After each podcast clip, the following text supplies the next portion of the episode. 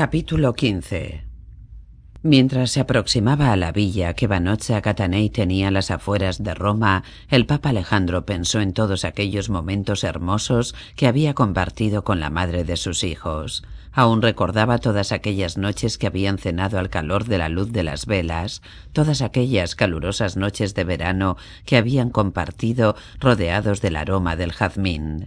Recordaba la paz de aquellas veladas, recordaba el calor del cuerpo de Banocha contra el suyo, y recordaba que había sido entonces, durante esas noches de éxtasis carnal, cuando mayor y más sólida había sido su fe, cuando mayor y más sincera había sido su dedicación a la Iglesia.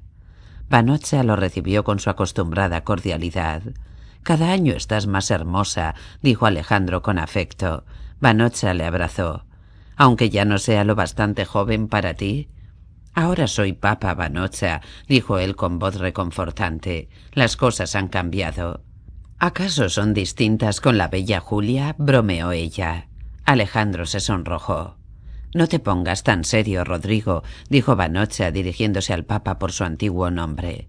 Solo estoy bromeando. Sabes que no le guardo ningún resentimiento a Julia, ni a Julia ni a ninguna de las demás. Fuimos buenos amantes y ahora somos mejores amigos, y es más difícil encontrar un amigo que un amante.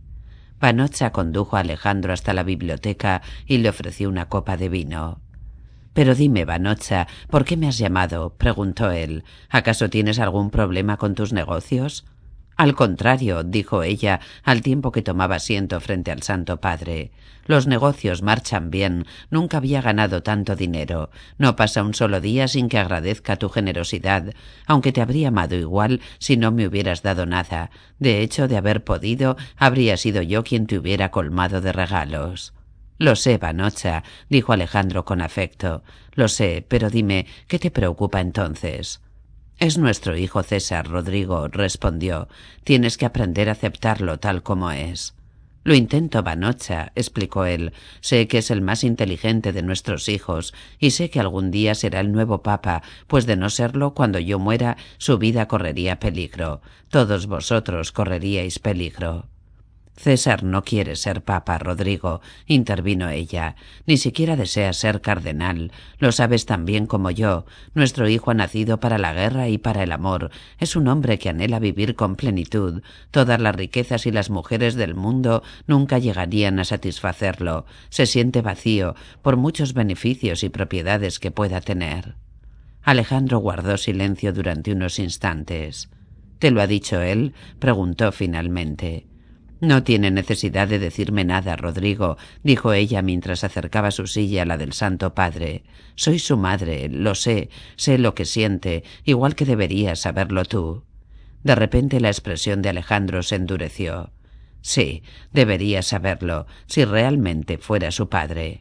Vanocha Catanei inclinó la cabeza en actitud paciente. Cuando volvió a levantarla, miró al Papa fijamente a los ojos. Rodrigo, solo voy a decirte esto una vez, pues no tengo ninguna necesidad de defenderme, y aun así creo que tienes derecho a oírlo. Sí, es cierto que fui amante de Giuliano de la Rovere antes de conocerte, o sería más exacto decir hasta aquel día en que al verte por primera vez sentí como mi corazón dejaba de pertenecerme. No puedo decir que no conociera varón antes de estar contigo, pues mentiría, pero te juro por mi honor, te juro por la Virgen que César es hijo tuyo y de nadie más. El sumo pontífice bajó la cabeza. Nunca pude estar seguro, Vanocha, dijo.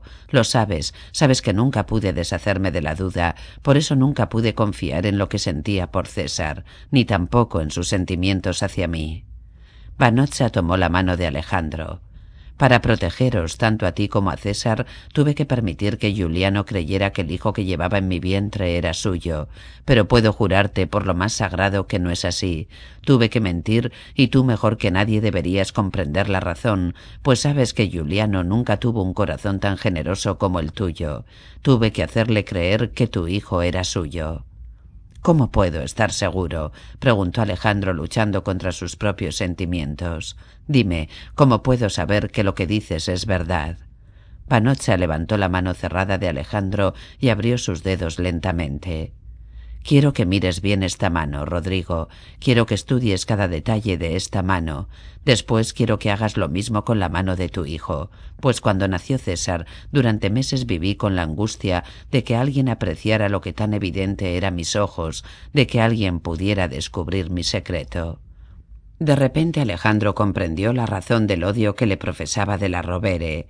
De repente comprendió toda su envidia, pues él le había arrebatado todo aquello que el cardenal creía suyo, la tiara papal, a su amante e incluso a su hijo. No era ningún secreto que de la Rovere solo había amado a una mujer en su vida, y esa mujer era Vanocha. Alejandro entendió la humillación que debió de haber sentido cuando esa mujer lo abandonó para estar con él. A partir de ese momento, de la Rovere se había convertido en un hombre adusto, siempre enojado, dominado por la desconfianza. Además, aunque tenía varias hijas, de la Rovere nunca había tenido un hijo varón. Qué dura había sido la prueba a la que lo había sometido el señor. Suponiendo que lo que decía Vanocha realmente fuera cierto. Y ahora, al admitir por primera vez lo que siempre había sospechado, al reconocer sus dudas sobre César, Alejandro se dio cuenta de todo el sufrimiento que podía haber evitado de haberle hecho esa pregunta a Vanocha muchos años antes. Pero nunca hasta ahora se había atrevido a hacerlo, pues de haberlo hecho hubiera puesto en peligro su relación con ella y había amado demasiado a Vanocha como para arriesgarse a perder su amor. Pensaré en lo que me has dicho, Vanocha, dijo por fin. Hablaré con César sobre su vocación, si es que él aún está dispuesto a hablar conmigo. Nuestro hijo Juan ha muerto, Rodrigo, dijo Vanocha con ternura. Sin él ya nada volverá a ser igual. Pero César aún vive y lo necesitas para liderar tus ejércitos. ¿Quién iba a hacerlo sino él? ¿Jofre? No, Rodrigo, sabes que César es el elegido, pues nuestro hijo tiene el alma de un guerrero, pero antes debes usar tu amor para liberarlo de su sufrimiento. Permite que sea otro hombre quien lleve la tierra papal cuando tú mueras.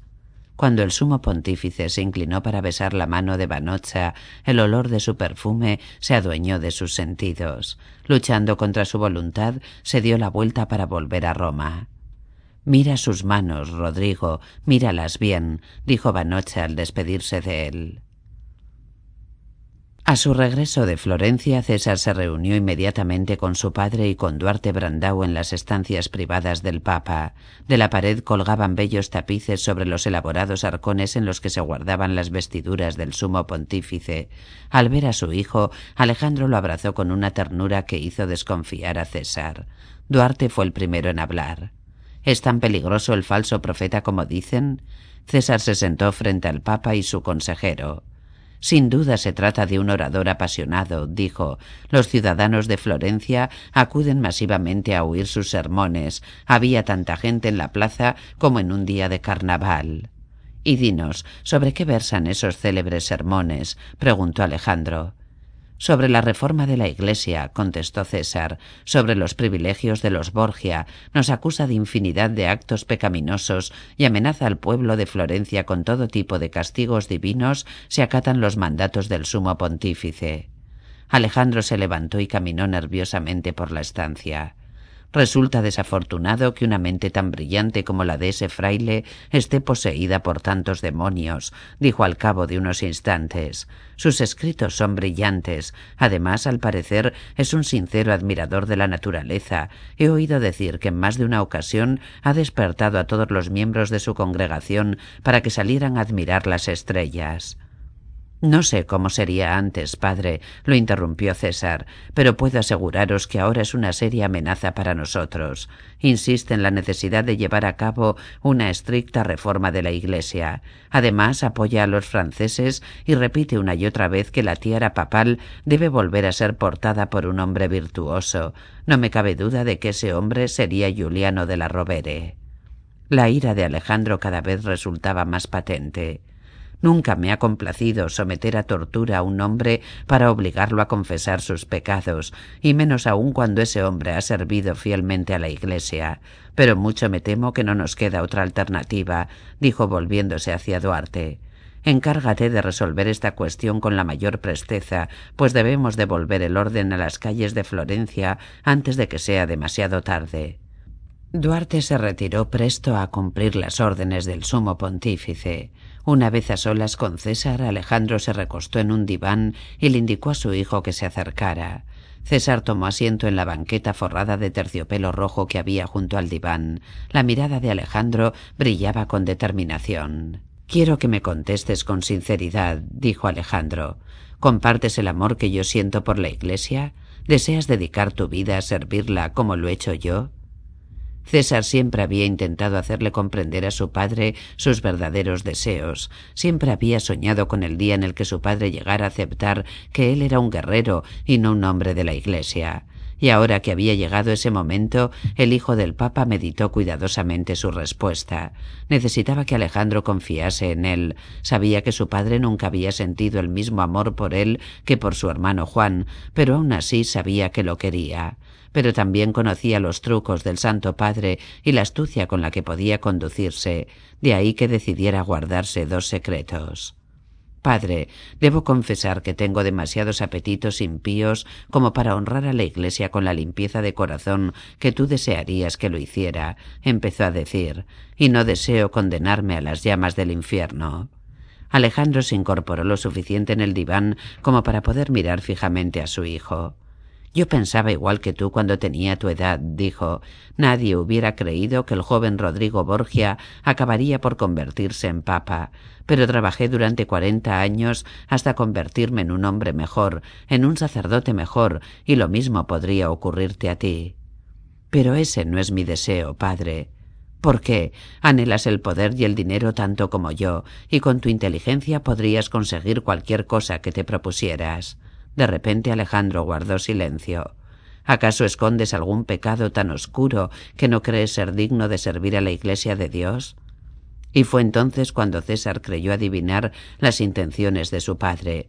Quería que le confesara la verdad sobre su relación con Lucrecia, pero si lo hacía, César sabía que su padre nunca lo perdonaría. Sí, dijo, guardo un terrible secreto, tan terrible que de confesarlo os veríais obligado a condenarme. Alejandro se inclinó hacia César. Su mirada era dura, afilada, aunque estaba seguro de que el sumo pontífice siempre había sospechado la naturaleza de su relación con su Lucrecia, César le sostuvo la mirada con firmeza. No hay nada que Dios no sea capaz de perdonar, dijo el Santo Padre. No creo en ningún Dios, contestó César bajando la mirada, pues sabía que sus palabras herirían a Alejandro. No creo en Jesucristo, ni en la Virgen, ni en ninguno de los santos de la Iglesia. Alejandro parecía sorprendido, aunque no tardó en recuperar el dominio de sí mismo. Muchos pecadores dicen eso mismo por temor al castigo que les espera al morir, dijo finalmente el sumo pontífice. El miedo hace que renuncien a la verdad. Además confieso haber fornicado con las esposas de otros hombres, confieso mi ambición y mis ansias de poder, confieso haber mentido y confieso haber asesinado, aunque siempre a hombres que merecían morir. Pero no hay nada que no sepáis, padre.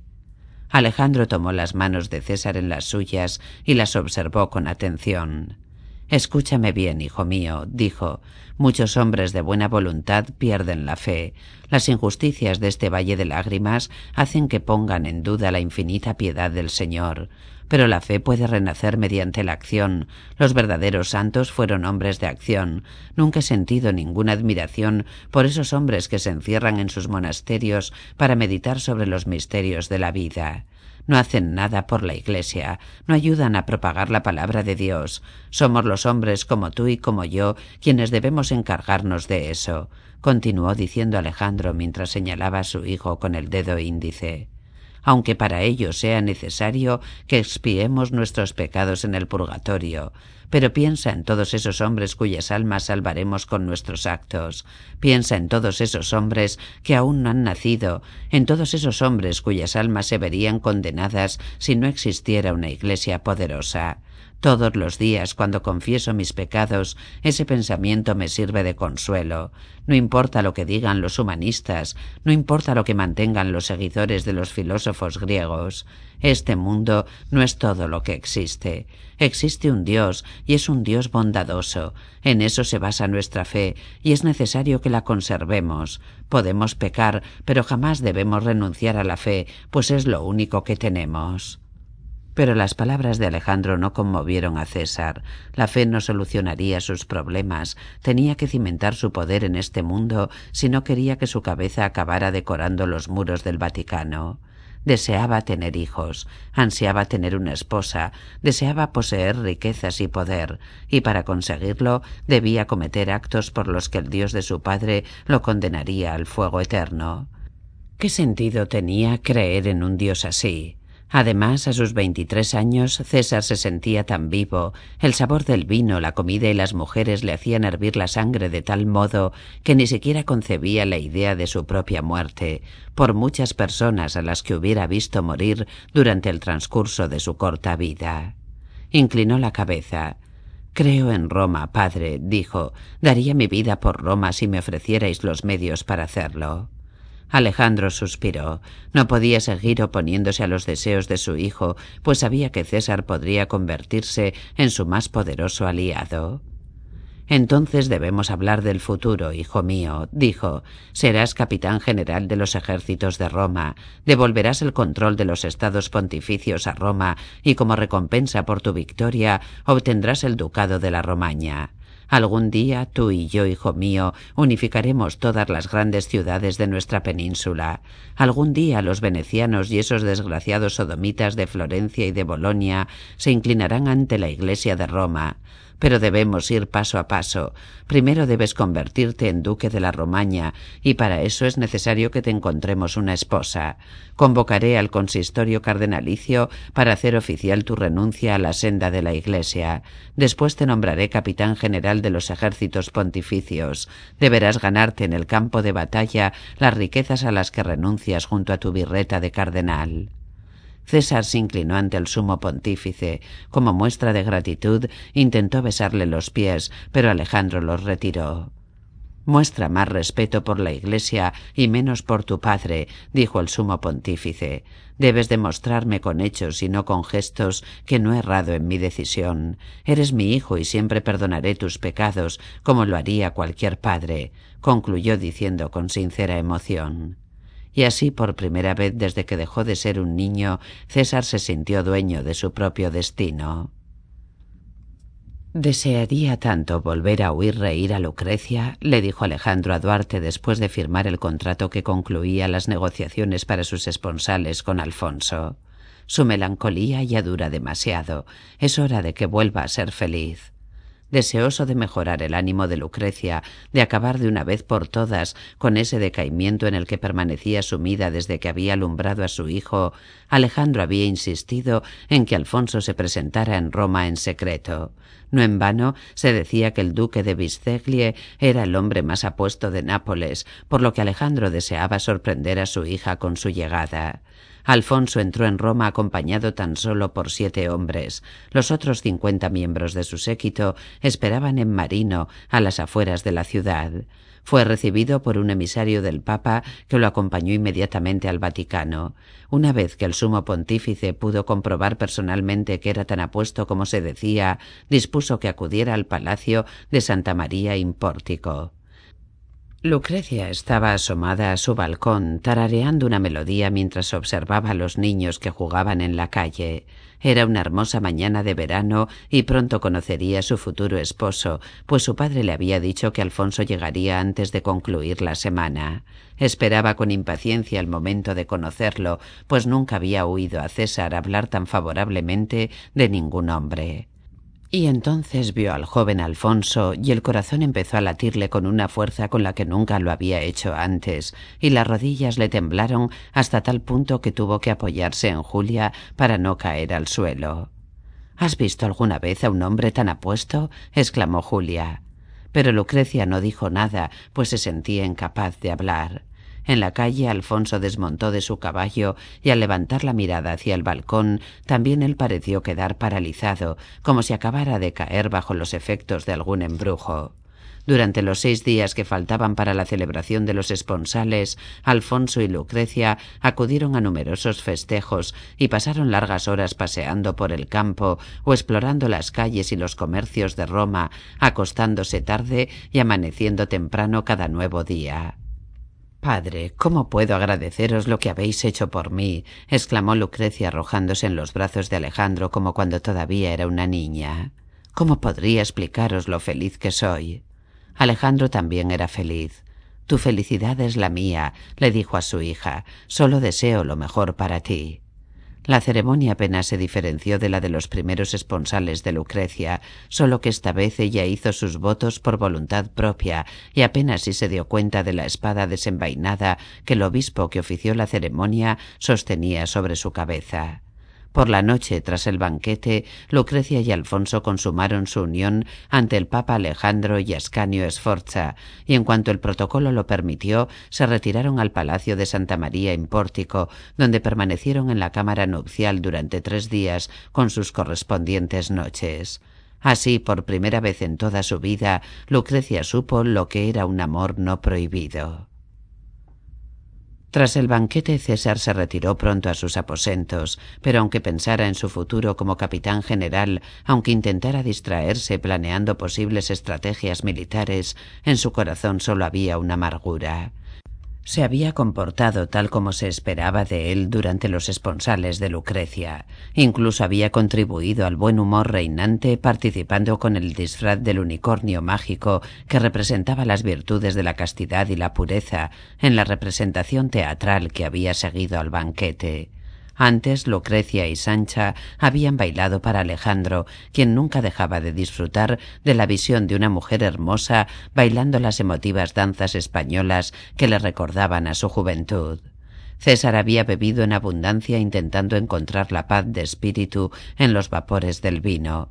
Ahora, a medida que los efectos del alcohol desaparecían, la soledad y la angustia iban ocupando su lugar.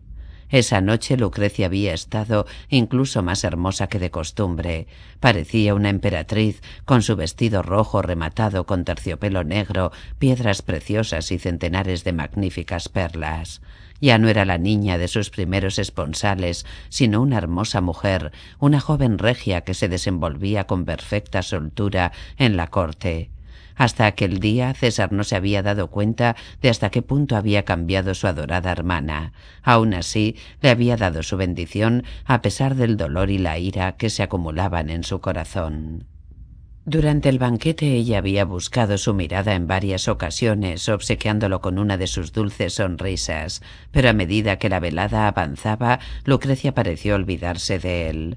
Cada vez que César se aproximaba a ella, la encontraba en compañía de Alfonso, y en una ocasión su hermana ni siquiera había advertido su presencia. Finalmente Lucrecia había abandonado el gran salón para culminar los esponsales ante el Papa Alejandro y Ascanio Sforza sin tan siquiera despedirse de su hermano.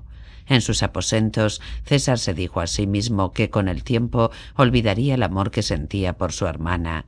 Sí, cuando hubiera renunciado al púrpura, una vez que hubiera desposado a su propia esposa, cuando tuviera sus propios hijos y hubiera salido victorioso de grandes batallas, dejaría de soñar con Lucrecia.